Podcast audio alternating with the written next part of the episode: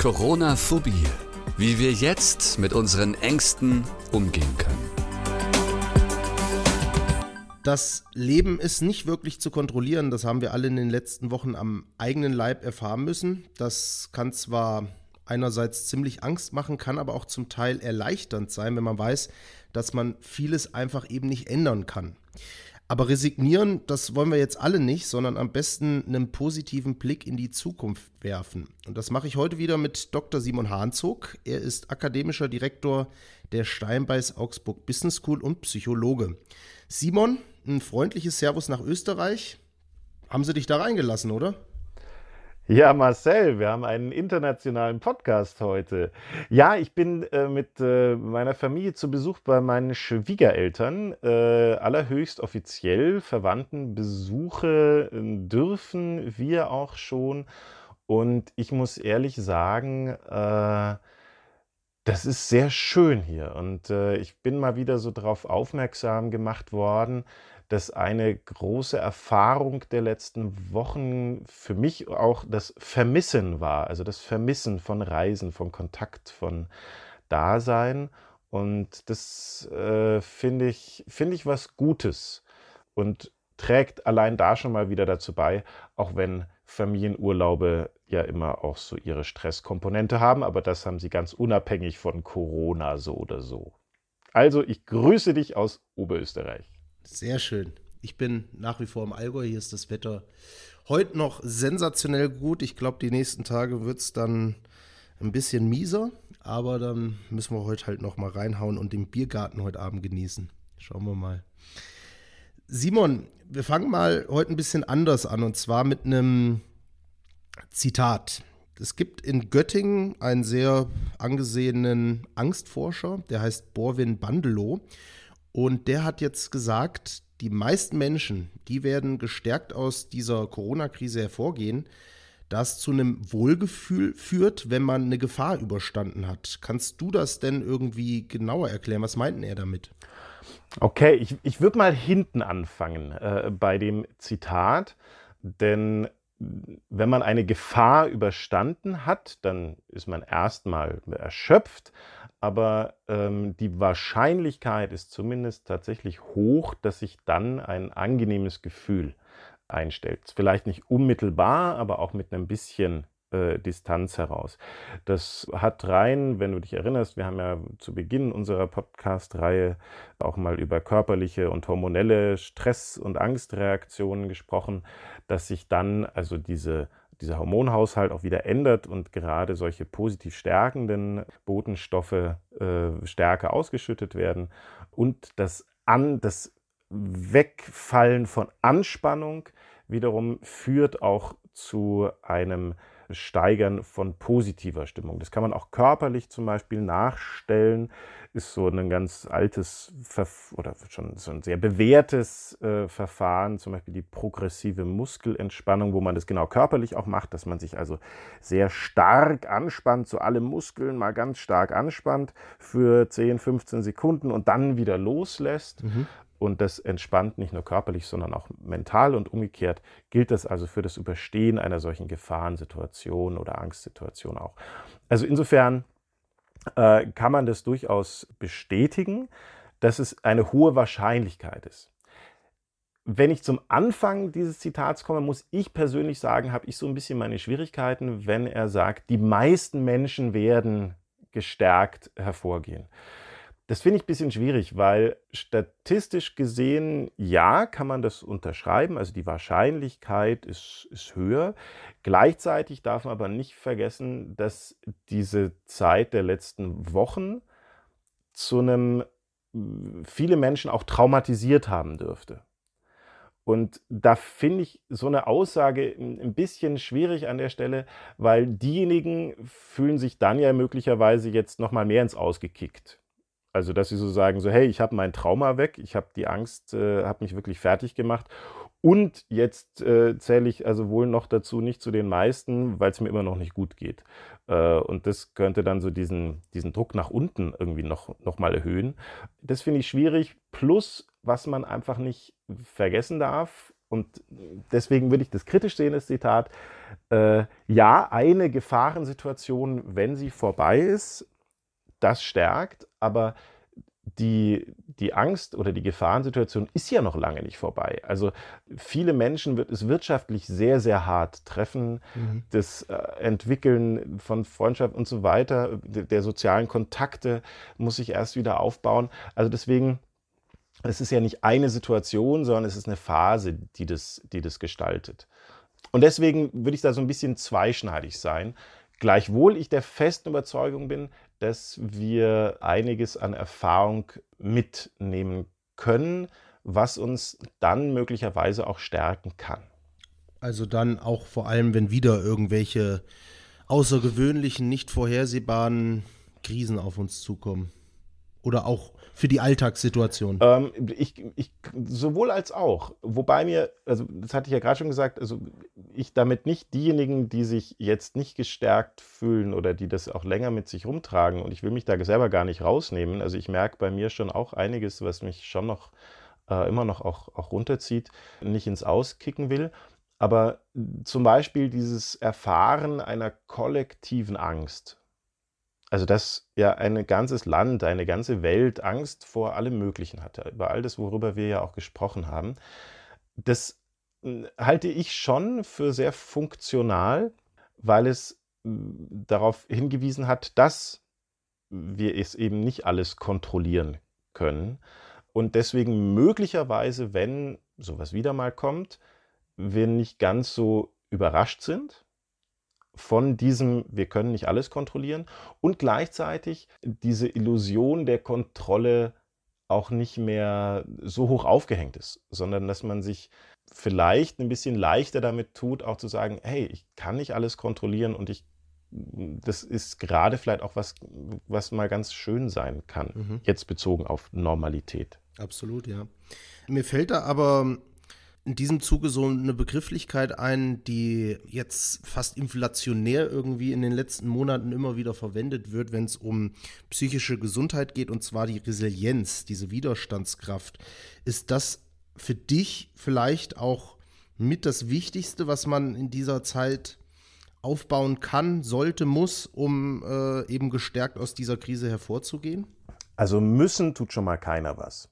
Das finde ich das Erste. Das finde ich schon mal ganz, ganz wichtig. Also da muss ich ehrlich sagen, da bin ich gerade so ein bisschen genervt von allen möglichen Interviews oder äh, Trainer, Coaching, Aussagen, die jetzt alle in so einer Chaka-Manier dazu auffordern, sich hier unbedingt äh, intensiv zu stärken aus dieser Krise heraus. Das ist möglicherweise was Persönliches, aber ich finde es auch fachlich nicht unbedingt so den Bringer, sondern es besteht zumindest da diese, es besteht die Möglichkeit, dass das stärken kann und da bin ich voll drin bei der Resilienz. Also das ist für mich eines der, der wichtigsten Themen, auch unabhängig von dieser Krise gewesen, schon immer beruflich. Die Widerstandskraft, die können wir allein durch dieses Erleben von Unsicherheit, von Angst, von äh, wir kommen irgendwie auch durch diese Krise durch, die können wir sehr, sehr stärken. Aber ich glaube, es ist noch ein bisschen früh, das jetzt für die Zukunft aktiv zu gestalten, sondern wir müssen uns erstmal von diesem Tiefschlag erholen oder noch müssen wir vor allem, vielleicht sogar ist es sogar dafür noch zu früh, sondern müssen erstmal noch abwarten, weil der nächste Tiefschlag könnte kommen. Was alles zur Stärkung der Widerstandskraft beitragen kann, aber eins nach dem anderen. Also wie ich dich richtig verstehe, so den ultimativen Tipp, wie jetzt betroffene Menschen, die jetzt wirklich starke Ängste entwickelt haben in dieser Zeit, wie die da wirklich, auch wenn du es eher kritisch siehst, Chaka hervorgehen können, gibt es einfach nicht. Ich finde das zu früh. Also dazu sind wir, glaube ich, alle oder sind viele, ich möchte jetzt hier auch nicht wieder gleich alle ins Boot holen, Entschuldigung, ich korrigiere mich. Dafür könnte ich mir vorstellen, dass sehr viele gerade noch zu, ich nenne das mal, erschöpft sind. Da hole ich mal kurz den Gegenspieler der, der Resilienz dazu. Ähm, der Gegenspieler der Resilienz ist die Vulnerabilität, die Verletzbarkeit. Und die letzten Wochen, Monate sind es inzwischen ja, haben, glaube ich, sehr viele Menschen sehr viel Kraft gekostet. Und das macht prinzipiell auch erstmal verletzbar. Das ist nichts Schlechtes. Das kann uns stärken für die Zukunft, aber es hat uns erstmal viel Kraft gekostet. Und deswegen glaube ich, sind wir momentan noch eher in einem vulnerablen, also in einem verletzbaren Zustand. Und daraus aufzubauen, hey, jetzt musst du deine Widerstandskraft sofort wieder stärken, das ist einfach zu früh und zu schnell, glaube ich. Jetzt muss man sich erstmal erholen. Man muss, muss mhm, du mhm. merkst, ich bin auch äh, schnell drin in diesem Sprachduktus. Ich glaube, jetzt ist es hilfreich, sich erstmal zu erholen, zu sich zu kommen und die, das Schutzschild, die, die Widerstandskraft, die Resilienz aufzubauen, das geht dann Schritt für Schritt danach. Da möchte ich nochmal einhaken, wenn du gerade von diesem Erholen sprichst. Da fällt mir nämlich gerade ein gutes Beispiel von mir ein aus der letzten Woche. Ich habe mich selbst dabei ertappt, wie ich beim Spülmaschinen einräumen Abstände gelassen habe zwischen den einzelnen Tellern. ähm, keine Ahnung warum, wahrscheinlich, weil das schon so drin ist, dass ich äh, das Gefühl hatte, ich muss Abstände lassen, sonst infizieren sich die Teller miteinander. Ganz, ganz strange. Das ist mir erst dann aufgefallen, nachdem ich gemerkt habe, hä, warum passt denn so wenig in die Spülmaschine rein? Und da habe ich auch gedacht, boah, mein Hirn ist echt gerade dicht. Irgendwie muss ich mich da echt ein bisschen erholen. Wie schnell dauert das denn oder wie, wie lang kann sowas dauern, bis sich so ein Gehirn umprogrammieren lässt oder regeneriert? Also erstmal danke für diese Metapher, dieses Bild, großartig. Hm. Ähm, tja, wie lange dauert das? Also das eine ist ja unser Gehirn oder unsere persönlichen Normen, wie verhalte ich mich. Und da kann ich jetzt keine Zeitangabe machen. Also in, in akuten Krisensituationen, wenn eine unmittelbare, erhebliche Gefahr droht, können wir ganz schnell Verhaltensmuster auf die Reihe bringen, die uns selber möglicherweise sogar überraschen. Haben wir auch schon mal drüber gesprochen, dieses Fight, Flight or Freeze, äh, angreifen, wegrennen, erstarren als zentrale Reaktionsmuster, auf die wir uns reduzieren, wenn wir sehr große Angst haben zum Beispiel. Zu einer langanhaltenden Verhaltensänderung, da kann aber ganz, ganz vieles beitragen. Also da kann eine intensive Erfahrung im Guten wie im Schlechten beitragen. Da kann aber auch die Häufigkeit was ausmachen. Wie oft mache ich etwas? Da spielt das Thema der Belohnung und Bestrafung eine Rolle. Das heißt, werde ich für Verhalten von mir selbst oder auch von anderen belohnt und bestraft, wenn ich es zeige? Belohnen wird ein Verhalten eher stärken und den Lerneffekt unterstützen. Bestrafen wird es eher in eine andere Richtung gehen. Und da komme ich eher zu einem Part, der halt spannend wird und auch das denke ich mit dieser Erholungsphase, die wir erstmal die jetzt erstmal kommen wird, die sozialen Normen. Ich habe äh, einen Artikel gelesen die Woche von ein paar sozialpsychologischen, evolutionspsychologischen Forschern, die sich mit dem Thema des Ekels beschäftigt haben, der als psychisches Pendant zum äh, körperlichen Abwehr gegenüber Erreger eine Rolle spielt. Und da war die Sprache vom sozialen Ekel. Das heißt, dass man etwas im, im sozialen Kontext sich zurückschreckt, meidet, wo jetzt in den letzten Wochen so eine Norm entstanden ist, dass man größere Menschenansammlungen kritisch betrachtet oder jemand, der ohne Mundschutz zu nah an einen Einkaufsladen rangeht, irgendwie komisch betrachtet oder wenn drei auf einer Parkbank sitzen, sich schon so seine Sachen denkt.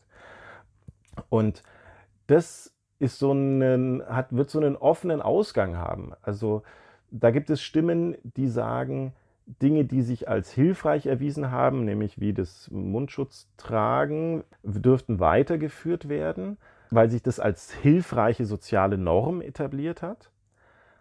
Auf der anderen Seite könnte ich mir aber vorstellen, dass halt viele äh, auch diese Einschränkungen inklusive des Mundschutzes als eher angststärkend oder als Widerstand auslösend äh, empfunden haben wo ich persönlich noch nicht sagen könnte, in welche Richtung da eine neue soziale Norm kommt. Ich habe eine persönliche Haltung, nämlich ich hoffe sehr, dass soziales äh, Distanzieren nicht eine neue soziale Norm wird, weil ich persönlich das ganz schlimm finde. Ich habe eine fachliche Haltung dazu. Ich glaube, dass es für den Menschen sinnvoller und hilfreicher ist, in Kontakt zu gehen, als auf Distanz zu gehen auf lange Sicht. aber ich könnte es dir noch nicht sagen. Spannend, ja. Wird sich zeigen. Wird alles noch ein bisschen dauern. Bleibt uns tatsächlich wahrscheinlich nur abzuwarten. Simon, was hast du denn ganz persönlich vielleicht jetzt aus den letzten Wochen gelernt oder mitgenommen, wo du sagst, das hat mich auch positiv überrascht. Das war vielleicht für mich auch in diesen letzten zwei bis drei Monaten echt gut, was ich da an Stärke herausziehen konnte. Bei mir waren es zum Beispiel ganz verschiedene Sachen, aber ganz spontan fällt mir zum Beispiel ein, dass ich nach fast 15 Jahren Raucherdasein, zumindest jetzt seit drei Monaten dort clean bin. Und das ist natürlich yeah. schon mal sicherlich nicht ganz verkehrt. Gerade in so einer Zeit, wo es um Gesundheit geht, äh, mal was für die Gesundheit zu tun, ist, glaube ich, nicht ganz falsch. Ja, wie, wie war es bei dir?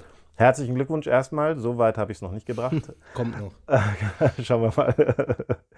Was ich einfach schön finde, und ich beziehe mich jetzt wirklich mal nur aufs Schöne und lasse das, was es für einen Preis hatte, mal weg. Ich hatte wahnsinnig viel Zeit mit meinen Kindern weil wir bei uns es familiär so aufstellen mussten. Meine Frau äh, hatte wahnsinnig viel beruflich zu tun, dass sie auch nicht verlagern oder verringern konnte. Bei mir war die Situation ein bisschen anders. Ich hätte zwar durchaus viel tun, arbeiten können, aber äh, ich konnte für mich durchaus die Entscheidung treffen, will ich die Zeit, weil wir mussten unsere beiden Kinder jetzt seit, wie viele andere ja, seit 13, 14 Wochen betreuen. Und das ist toll. Also ich habe wie so ganz un, ungeahnt, meine Tochter ist in der ersten Klasse, mein Sohn im Kindergarten und wir hatten auf einmal wirklich wahnsinnig viel Zeit miteinander. Und das werde ich, glaube ich, schon als Geschenk äh, betrachten. Dass das anstrengend war, ja, dass mich das viel gekostet hat, ja, aber cool. Das hätte ich sonst nicht erwartet. Großes Ding. Wahrscheinlich auch nicht so erlebt, ne? Also ohne Corona, auch wenn wir das natürlich jetzt nicht äh, alles total positiv reden wollen. Wir hätten sicherlich alle gerne auf Corona verzichtet, wäre es wahrscheinlich ohne Corona nicht dazu gekommen. Ist einfach so. Ja, ich, ich, ich sehe das zumindest an, an guten Tagen ähm, wie so eine zweite Elternzeit. Also ich hatte ja bei beiden Kindern, vor allem bei meinem, bei meinem Sohn, dann sogar eine richtig ausführliche Elternzeit und es war jetzt nochmal eine. Und das ist das ist wirklich irre. Vor allem, weil die sogar einen Tacken intensiver war, weil wir halt äh, ja auch so wenig Leute gesehen haben. Also wir haben wahnsinnig viel zu dritt gemacht, tagsüber. Sind raus und konnten uns gar nicht so viel, ja, wie viele halt nicht so viel ablenken. Uns blieb der Wald, uns blieb der Fluss, uns blieb der Park. Und das war wirklich sehr schön. Eine zweite Sache, die mir gerade so in den Sinn kommt, das ist so eine bittersüße Mitnahme das Thema mhm. Vermissen. Was du vorhin schon kurz angesprochen hast, ja. Ich bin nicht so der Vermisser. Also ich kann so gern sagen, ah, ich freue mich mal wieder jemanden zu sehen oder sowas. Oder ich, äh, ah, war toll und ich freue mich aufs nächste Mal. Aber so richtig vermissen, das ist bei mir irgendwie selten. Und das hat sich in den letzten Wochen punktuell, also ich vermisse jetzt nicht die ganze Welt und es war auch ganz schön, nicht dauernd jemand sehen zu müssen vielleicht, aber ich habe mehr vermisst als sonst so. Und das war, wie gesagt, bittersüß, aber halt auch süß. Cool. Was ist bei dir noch? Erzähl mal. Oh. Neben der Raucherei. Ich glaube, es gibt tatsächlich sehr, sehr viel. Also ich habe wohne seit ja jetzt sechseinhalb Jahren in Kempten im Allgäu. Ich bin ja eigentlich ursprünglich aus Nordhessen und habe schon in halb Deutschland gefühlt gelebt. Und das Allgäu ist sehr, sehr schön aber ich habe es so wirklich erst jetzt in den letzten zwei bis drei Monaten kennengelernt. Weil ich habe zwar auch vorher schon viele Ausflüge gemacht, aber so wirklich genossen und achtsam dem Ganzen begegnet bin ich nie, weil man wahrscheinlich auch immer im Hinterkopf hatte, ja, kann ich nächste Woche wieder machen. Und plötzlich bin ich zumindest mit ganz anderen Augen durchs Leben gegangen, habe auch mal die Kamera mitgenommen und habe einfach mal viele schöne Sachen auf Bildern festgehalten, die dann auch teilweise im Nachhinein noch bearbeitet und da ist man natürlich dann ganz anders mit diesen Bildern und diesen schönen Schätzen des Allgäus nochmal anders konfrontiert worden. Also ich glaube, wenn ich was insgesamt mitnehme, dann ist es wirklich eine viel, viel größere Achtsamkeit und vor allem auch dann gleichzeitig eine Dankbarkeit, die damit einhergeht. Wow. Wow, das klingt, jetzt kriege ich fast schon Gänsehaut gerade. Das finde ich schön. nee, und es hat mich dazu ganz kurz, weil das hat mich jetzt gerade auch auf was gebracht. Ähm, ich muss vielleicht so einen Kontrapunkt noch zu deinem Rauchen aufhören setzen, so auf meiner Seite oder so. Ja. Oh. Äh, äh, Kontrapunkt ist das falsche Wort. Also ähm, ich, ich habe sau viel Sport gemacht. Mache sonst schon auch viel Sport, aber wirklich so gut wie täglich ein bis anderthalb okay. Stunden. Äh, zumindest hat sich das dahin entwickelt. Und äh, das ist schon erstmal schön und hat mir viel Achtsamkeit gebracht, dank äh, meinem sehr guten Freund Samuel Page, mit dem ich Soulboxing entwickelt habe, habe ich so das Yoga ein bisschen für mich entdeckt mhm. und äh, bin da ganz laienhaft dran. Das ist schön, aber das, das meine ich gar nicht mal, sondern diese Achtsamkeit. Das Besonderste daran ist nämlich, dass ich das gemacht habe, obwohl in Anführungszeichen ich so viel Zeit mit und für die Kinder hatte. Denn das habe ich sonst auch. Also ich decke einen Großteil der Ferienzeiten ab bei uns, ähm, weil ich halt flexibler bin in meinen Arbeitszeiten. Und was da ganz schnell zu kurz gekommen ist, dass ich dann keinen Sport mehr gemacht habe in den Zeiten, weil dann die Kinder hier und da und da muss man sich ja und essen und sonst wie und was tun. Und wir haben ein total cooles gemeinsames Commitment gefunden, die Kinder und ich, dass das in Ordnung ist. Das heißt, ich gehe achtsam mit mir und ihnen und wir miteinander um es ist okay, dass ich das mache. Die machen sogar dann gerne mit. Ich nutze da so ein paar Apps oft dazu und das finden die dann ganz super und dann machen die da mit und, äh, und finden das dann auch zwischendurch mal ganz spannend. Und das war wirklich was, das werde ich mir definitiv mit, mit weiternehmen. So äh, auf mich, auf die anderen schauen, dass das kein Gegensatz sein muss, sondern dass das integrierbar ist. Das fand ich, finde ich echt bereichernd. Schön. Ja, Simon, schöne Worte zum Abschluss, würde ich sagen. Und ähm, ja, das war's schon. Das war unsere vorerst letzte Podcast-Woche. Jetzt möchte ich in diesem Zuge gerne nochmal Danke sagen. Ähm, danke an alle Mitwirkenden, die so schnell bei diesem Projekt dabei waren. Das war einmal der Christoph Dubbel, der uns musikalisch unterstützt hat, der Michael Fuchs, der uns seine Off-Stimme am Anfang geliehen hat und die Aline Schmidt, die unser schönes Logo entworfen hat für den Podcast. Und natürlich, Simon, danke ich dir für deine offene, authentische und ja vor allem unterhaltsame Art und Weise, uns dieses Thema ein Stück weit näher zu bringen. Ja, erstmal von mir danke äh, zurück. Danke an alle, die du gerade genannt hast. Cool, dass ihr alle das so schnell, so mega professionell gewuppt habt. Ja, und mein Dank geht sehr stark an der Stelle natürlich vor allem an dich für die Idee, für den Impuls. Und ich finde es krass, wie die Zeit jetzt verflogen ist. Denn deswegen ein letztes Danke an dich zurück dafür. Unser Podcast, der hat mich ganz stark getragen. Cool. Äh, auch durch die Zeit. Also ich habe mich immer wieder gefreut. Es hat so die Woche, der hat so einen Rhythmus gegeben. So, ah, wieder Montag, wir zeichnen auf.